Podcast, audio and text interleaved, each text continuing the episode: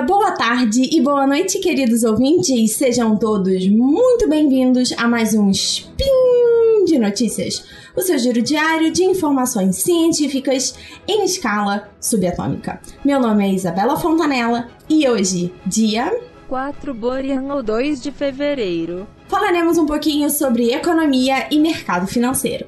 E no programa de hoje, o assunto mais quente: o que está acontecendo com as ações da GameStop. Speed Notícias.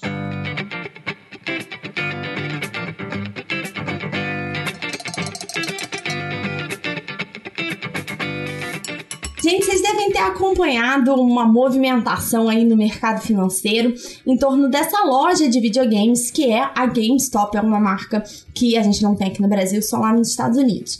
E a história, gente, é cheia de detalhes curiosos, mas antes de eu entrar nesses detalhes, eu queria aqui ressaltar um pouquinho dos números em torno das ações da GameStop. Então, elas começaram esse ano de 2021 valendo em torno de 17 dólares chegaram a bater mais de 470 dólares e agora estão numa tendência de queda, voltaram a cair. E hoje, dia 29, estão cotadas a cerca de 200 dólares. Ainda é um baita salto se a gente compara com os 17 do começo do ano. Mas para vocês terem uma ideia, há seis meses, apenas seis meses, elas valiam 4 dólares. E a nossa história vai começar exatamente nessa época de vacas magras. Porque vamos entender aqui qual era a situação da GameStop. Ela é uma loja de videogames física, do tipo de que você compra e vende o disco do jogo, né? Na verdade, a GameStop também se tornou um, pon um point de colecionadores, porque você pode levar jogos antigos para vender na loja. Mas isso tudo em localidades físicas, né? Em lojas físicas dentro de shoppings. E aí, é, quando surgiu a pandemia, né, era de se esperar que as ações da empresa caíssem, assim como todos os outros negócios que dependiam da presença física dos seus clientes. E o caso da GameStop era especialmente um clássico de queda, vamos dizer assim, nesse momento, porque a empresa estava tendo muita dificuldade de se reinventar, de partir para o online e de competir com a possibilidade de você comprar os jogos diretamente nos consoles. Então, com essa perspectiva negativa, vários fundos de investimento apostaram na queda dessas ações, assumindo o que a gente chama de uma posição short. Então, vamos começar esclarecendo o que, que é um short. Então, vamos lá. Na bolsa, você pode operar comprado ou na posição long, que é quando você está apostando na subida do valor de uma ação. Então, por exemplo, você acha que o portal Deviante vai dar lucro, você compra a ação Deviante, espera o preço subir e depois você vende no futuro embolsando o lucro. É bem intuitivo e é o que a gente normalmente pensa quando a gente fala de bolsa de valores. Mas também é possível operar vendido ou na posição short, que é quando você aposta na queda de uma ação. Então vamos dar um exemplo prático de como isso funciona. O Guaxa e o Fencas gostam de brincar de Lego e ficam atentos ao mercado e ficam monitorando os preços. O Guaxa acha que hoje o preço do Lego, que está mais ou menos em torno de 10 reais, está barato. Então ele vai lá e faz um estoque das pecinhas para vender no futuro com um lucro. Então o guacha tá no que a gente chama de posição comprada ou posição long. Mas lembrem que o Fencas também é um investidor aí ávido do mercado, mas ele acha que o preço do, dos Legos, na verdade, vai cair. Então ele conversa com o Guacha pega emprestado alguma das peças do estoque e vai prometer devolver ele no futuro, pagando ali um lanche, pagando um dinheiro. Então ele vai alugar as peças do estoque do guache. O que, que ele faz? Ele vai no mercado, vende as peças a 10 reais e coloca esse dinheiro no bolso. Vamos imaginar que dali a duas semanas o preço caiu para 8 reais. O Fencas recompra as pecinhas, com muito cuidado para não pisar nenhuma delas, devolve para o Guaxa e embolsa esse lucro, essa diferença dos dois reais entre o preço que ele vendeu e o preço que ele comprou de novo. E, gente, não tem nada de errado com essa prática. Ela não é ilegal e parece esquisito, né? Você poder vender um produto que você não tem. Essa ideia acontece muito no mercado financeiro e a gente chama ela de venda descoberta. Mas você pode estar se perguntando o que, que teria acontecido se o Fencas tivesse errado e o preço do Lego tivesse subido. E foi exatamente isso que aconteceu com as ações da GameStop. Então vamos pensar: se os preços do Lego tivessem subido de 10 para 12, o Fencas teria sido obrigado a recomprar todas aquelas pecinhas que ele pegou emprestado do Guacha a um preço mais alto. E aí ele teria um prejuízo de 2. Agora imagina isso multiplicado milhares de vezes nos fundos de investimento que estavam posicionados short em GameStop. Vários desses fundos também operavam alavancados, que é quando você está apostando, está investindo um dinheiro que você não tem ou composições em derivativos, que permitem que você invista um pouco mais e isso acaba multiplicando não só os ganhos, mas também as perdas, empurrando toda essa grande situação aí para um abismo.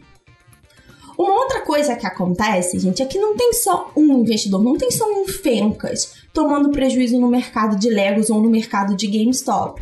Quando o preço começa a subir, você vê outros investidores que estão com posicionamento em short correndo para recomprar as ações, devolver para os donos originais e tentar encerrar os seus prejuízos o mais rápido possível. E quando você tem mais demanda, mais gente tentando comprar, o que, que acontece?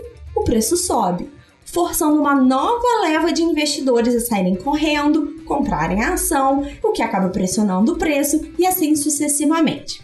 A gente chama isso de um short squeeze então, o investidor que está posicionado no short acaba esmagado entre o preço do mercado e a sua posição de short, tendo que correr para sair e entubar o prejuízo. Para vocês terem uma visão, imagina toda a equipe deviante tentando sair correndo, passando por uma única porta ao mesmo tempo para comer bolo. É tipo isso que vai acontecer num short squeeze. E aí você pode estar se perguntando, tá, Isa, eu entendi a dinâmica, mas o que, que fez o preço da GameStop disparar nesse ponto e fazer esses fundos todos tomarem o prejuízo? Ano passado, vários desses fundos que estavam no posicionamento short lançaram relatórios explicando por que estavam apostando contra a GameStop. Mas depois desse monte de relatório, duas coisas muito importantes aconteceram.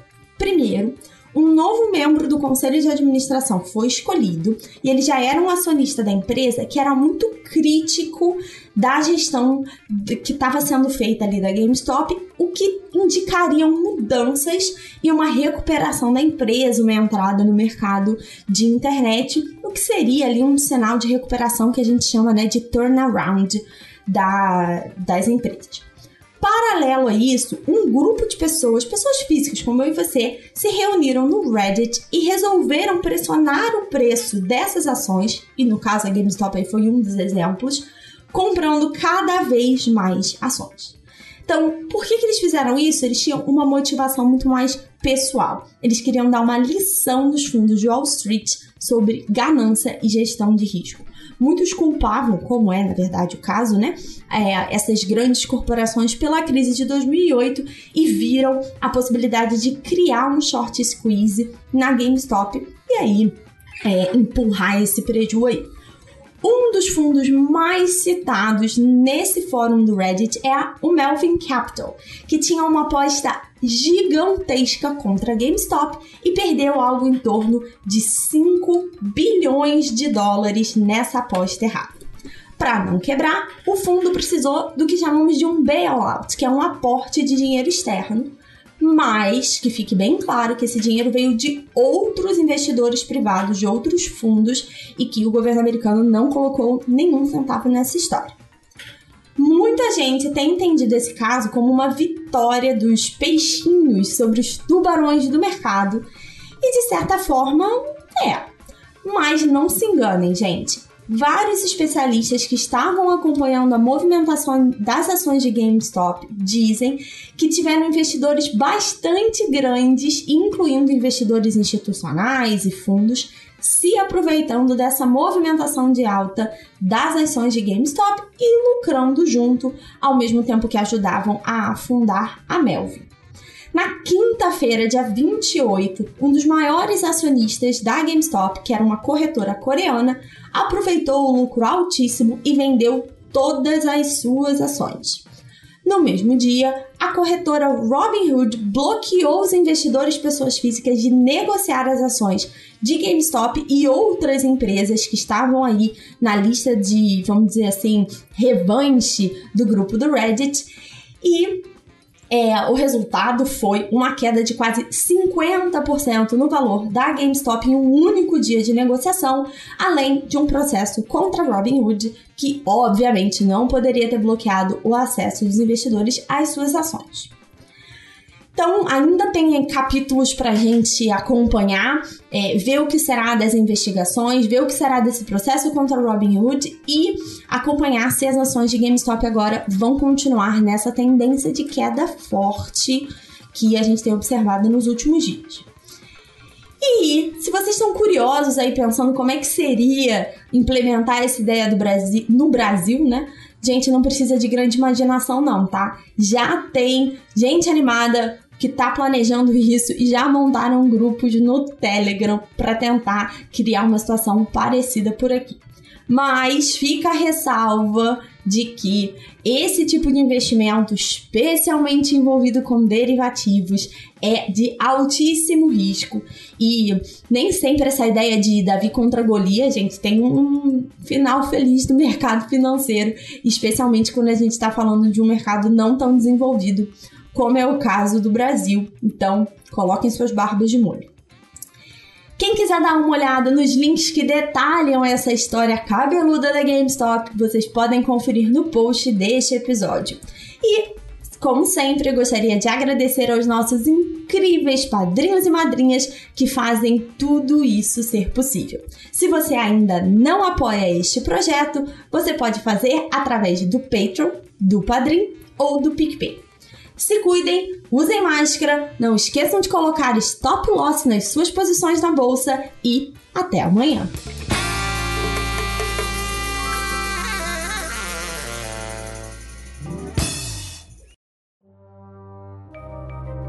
Este programa foi produzido por Mentes Deviantes. deviante.com.br